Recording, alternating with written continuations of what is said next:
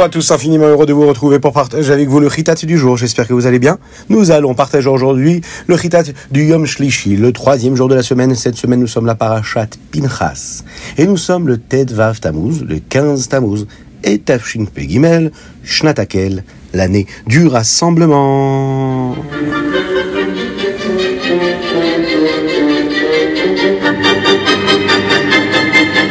Et nous allons démarrer tout de suite avec le Chumash. Dans le Chumash d'aujourd'hui, nous apprenons comment l'Eretz Israël a été divisé.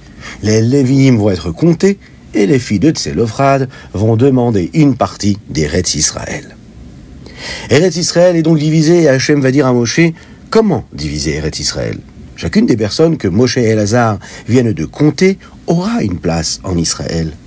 La terre, elle, sera divisée équitablement afin que chaque famille qui entre en Eretz Israël ait la même quantité d'espace pour faire pousser ce dont elle a besoin.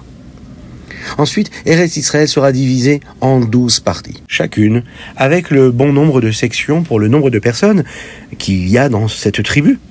Les noms des Shvatim seront écrits sur des morceaux de parchemin, et puis les noms des douze parties d'Eretz Israël seront elles aussi inscrits sur différents morceaux de parchemin. Tous ces morceaux de parchemin devaient être mélangés dans une boîte. Vous connaissez cela, le tirage au sort. Eh bien, El Hazar va mettre des vêtements spéciaux, ceux du Kohen Gadol, afin qu'il puisse obtenir le Ruach HaKodesh, cet Esprit Saint qui va l'aider à choisir comme il faut. Chacun des Nessim, des chefs de tribu, viendra un par un. Tout d'abord, Elazar va dire avec Ruach HaKodesh quelle partie d'Eretz Israël ira à cette tribu. Puis, le Nassi, lui, devra choisir deux morceaux de parchemin. Et là, il y aura un miracle. Ils choisiront le parchemin avec le nom de leur tribu.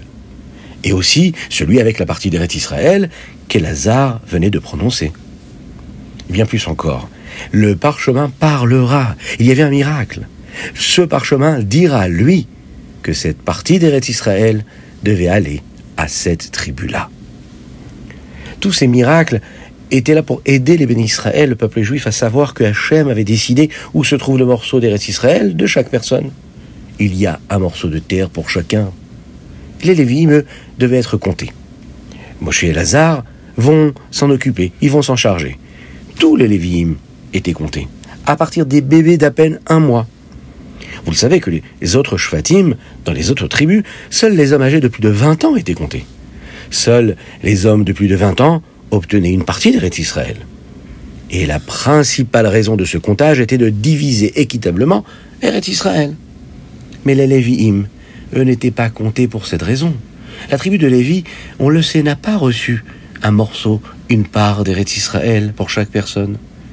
Et c'est pourquoi Hachem va dire à Moshe et Elazar de les compter tous depuis les bébés qui avaient à peine un mois.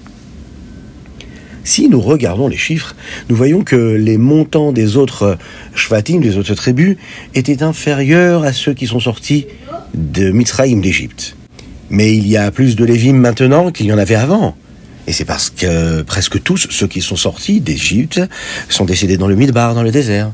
À l'exception des Lévim, Kalev et Yahushua, et l'exception également des femmes. Les filles de Tselofrad, après avoir appris comment Eretz Israël a été divisé, les cinq filles de Tselofrad, on en a parlé déjà hier, vous en souvenez Machla, Noah, Chogla, Milka et Tirtza. Elles sont venues voir Moshe Rabbeinu, elles étaient bouleversées. Car elles aimaient Eretz Israël de tout leur cœur, et elles ne comprenaient pas pourquoi elles n'avaient pas la chance d'avoir une part. Comme leur père n'avait pas de garçon, personne de leur famille ne recevrait un morceau d'Eretz Israël. Tselofrad est décédé à cause d'une avéra différente, parce qu'il ne voulait pas aller en Eretz Israël. Il n'est donc pas juste que sa famille n'en fasse pas partie. Et c'est pour cette raison que ses filles vont se plaindre et demander à recevoir une part d'Eretz Israël à partager. Moshe, lui, avait oublié la halacha, il a dû demander à Hachem ce qu'il fallait faire. Et vous allez voir que demain, avec l'aide de Dieu, nous apprendrons ce qu'Akadosh Baruch a dit à Moshe Rabbeinu et ce qu'il va faire pour la suite de l'histoire.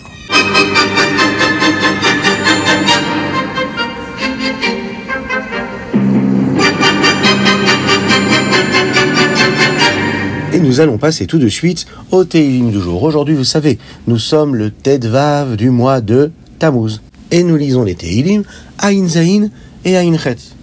Dans le Tehillim Aïn Chet, on nous parle des miracles qu'Akadosh Baruch a fait pour les bénis Israël. Depuis l'époque de Yetziat Mitzrayim, de la sortie d'Égypte, jusqu'à ce que David Amelech, le roi David, devienne roi. Dans le premier verset, qui parle de David Amelech, il est écrit Va ifrar be David avdo, va mimichleot tzon. Akadosh Baruch a choisi David et il l'a fait sortir de ses bergeries. Rachi nous explique à ce propos comment David Ameller s'occupait des moutons. Il a remarqué que tous les moutons n'avaient pas de nourriture à manger. Les gros moutons forts couraient très vite dans les champs et mangeaient autant qu'ils voulaient. Et ensuite, les moutons plus âgés, les bébés moutons, entraient dans le champ, mais il n'y avait plus d'herbe douce. L'herbe dure était difficile à manger pour eux. Alors ils avaient faim.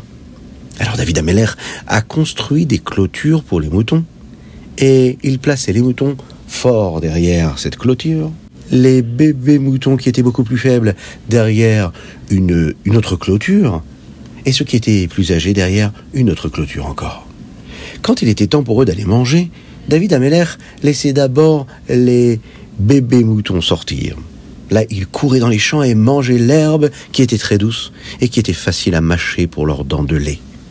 Puis David Ameller laissait entrer les brebis plus âgées. Il leur restait beaucoup d'herbe plus douce et elles mangeaient jusqu'à ce qu'elles n'aient plus faim du tout. Enfin, David Ameller laissait les fortes brebis, elles, sortir dans les champs, et même si la plupart de l'herbe qui restait était très dure, eh bien leurs dents étaient solides et ils étaient heureux de tout manger. Hachem a pu voir comment David Ameller se comportait et qu'il prenait soin pour chaque petit mouton. Il s'est dit, c'est vraiment cet homme-là que j'ai besoin pour s'occuper du Ham Israël. Et c'est pourquoi il va choisir David Ameller pour être le roi du peuple juif. Moshe Rabbeinu, lui aussi, était un berger qui prenait soin de chaque mouton. Et il a pris soin aussi de chaque juif très soigneusement tout au long de ces années où il était à la tête du peuple juif. Hachem, lui, s'assure que chaque nasi, chaque chef de génération qui dirige le peuple juif, prend soin de chacun d'eux. Notre rabbi, le rabbi Menachem Mendel, notre Nassi, notre chef de la génération, a toujours pris soin jusqu'à aujourd'hui de chacun et chacune d'entre nous. Il s'assure que chacun d'entre nous ait exactement ce dont il a besoin.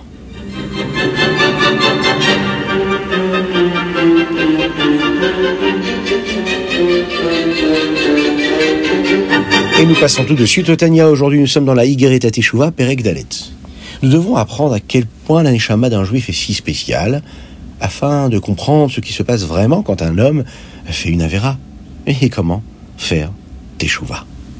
Comme nous l'avons appris auparavant, la neshama d'un juif, son âme, est différente de celle d'un malach.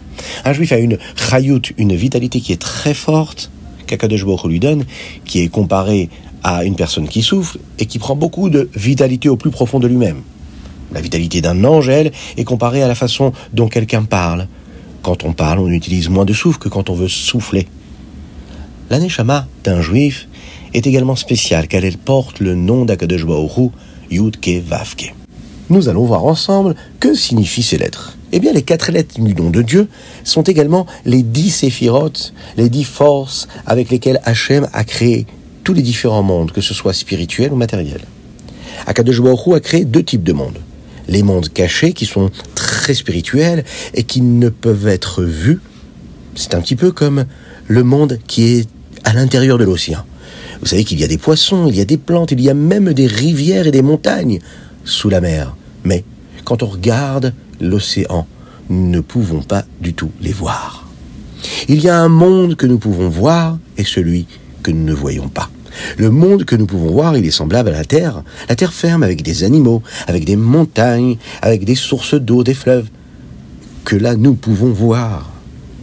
Les deux premières lettres du nom d'Hachem euh, créent les mondes qui sont des mondes ruchaniim, c'est-à-dire spirituels. Et les deux dernières lettres, elles, créent les mondes gashmiim, matériels, ces mondes-là qu'on est capable de voir. Nous allons voir justement ensemble demain dans le Tanya comment, avec l'aide de Dieu, les quatre lettres du nom de Dieu, qui sont en réalité ces dix forces-là avec lesquelles le monde a été créé, sont aussi les dix forces que la Neshama a en elle. Et donc, à travers les dix forces de l'âme que nous avons chacune et chacun d'entre nous, nous portons, à travers ces dix forces, les dix forces de Dieu et donc le nom d'Hachem, Yudkevavke, dans notre âme. C'est extraordinaire. Et nous verrons aussi comment il y a une partie cachée de l'Aneshama, une partie cachée de notre âme, mais aussi une partie dévoilée, révélée, comme nous l'avons dit concernant les différents mondes. Il y a les mondes cachés, les mondes révélés, il y a l'Aneshama, l'âme qui se révèle, et il y a celle qui est cachée. Nous verrons d'ailleurs que une Avera, c'est-à-dire enfreindre la volonté d'Hachem, faire l'inverse de sa volonté, empêche le nom d'Akadosh Baruchou de Dieu Yudkevavke de briller dans le corps du juif. Et quand ça s'est passé malheureusement, eh bien la tchouva, le retour vers Dieu, eh bien lui peut lui permettre de faire briller cette âme-là à travers le nom de Dieu, faire briller le nom de Dieu qui s'est retrouvé bloqué, caché dans l'âme de chacune et chacun d'entre nous.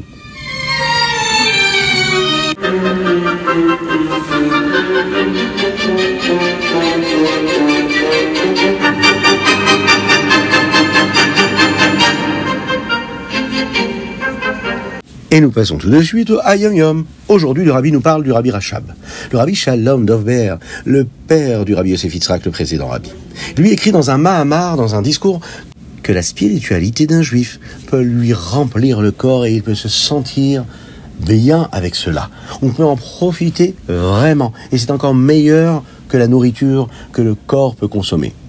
Rabbi Nahum de Tchernobyl aimait tellement répondre à Amen Yeheshem Rabba quand il écoutait un Kaddish que cela le faisait grossir physiquement. Une fois, quelqu'un est venu voir la rabbinite chez elle après un farbrengen avec le rabbi qui s'est terminé très tard. Lorsque la rabbinite lui a demandé s'il voulait manger quelque chose, il a répondu qu'il n'avait pas faim. La rabbinite lui a répondu Ce n'est pas surprenant. Vous venez de vivre un grand farbrengen et là, pendant ce farbrengen, vous avez dû consommer énormément de spiritualité et donc vous êtes rassasié. En effet, on peut se nourrir et se rassasier par la spiritualité et par la sainteté.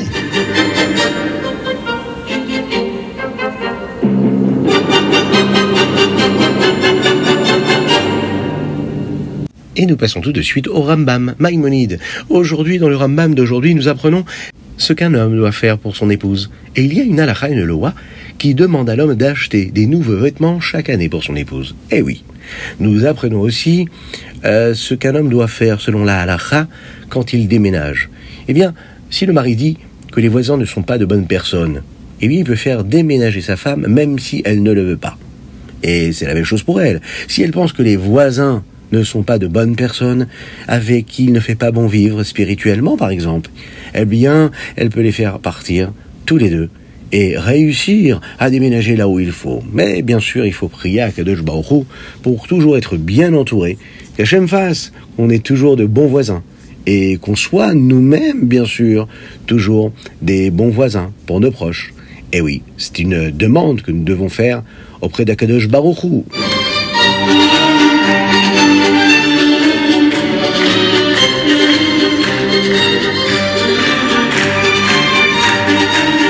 Voilà, c'était le Ritatu du jour. J'espère que vous avez passé un bon moment. Je vous invite à le partager avec vos amis. Je vous invite à vous abonner sur la chaîne YouTube. C'est très important.